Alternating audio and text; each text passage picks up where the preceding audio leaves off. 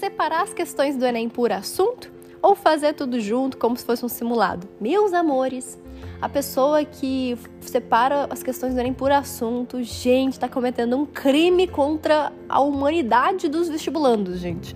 Porque, sério, você tem a melhor prova antiga que você pode usar para fazer como simulado, sabe?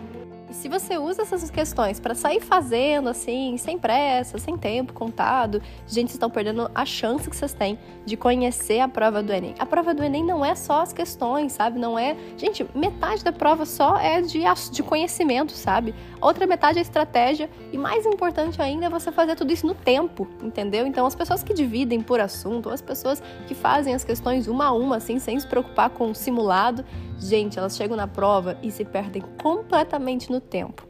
Usem as questões para fazer por assunto, para fazer lista de outros vestibulares, sabe? Ou questões parecidas com o Enem e tal, mas jamais a prova do Enem separando ela ou por assunto ou por área. Ah, fazer só 45 questões aqui, né? Cada dia eu faço uma área. Gente, péssima ideia. 45 questões é completamente diferente de você fazer 90 questões. Você tem que ganhar resistência, você tem que fazer isso acontecer, sabe? Não é ficar treinando sei lá, 100 metros, né, uma corrida de 100 metros, você vai correr uma maratona antes da prova, entendeu? É, a preparação é diferente, a sua resistência que você tem que ter é diferente, a sua velocidade é diferente, tudo muda.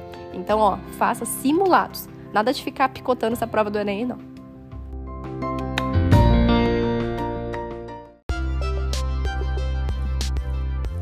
Eu sou a Sara Schomeyer, médica pelo FRJ e mentora de vestibulandos. Hoje você ouviu mais um episódio do podcast, o podcast do arroba Método Questiona.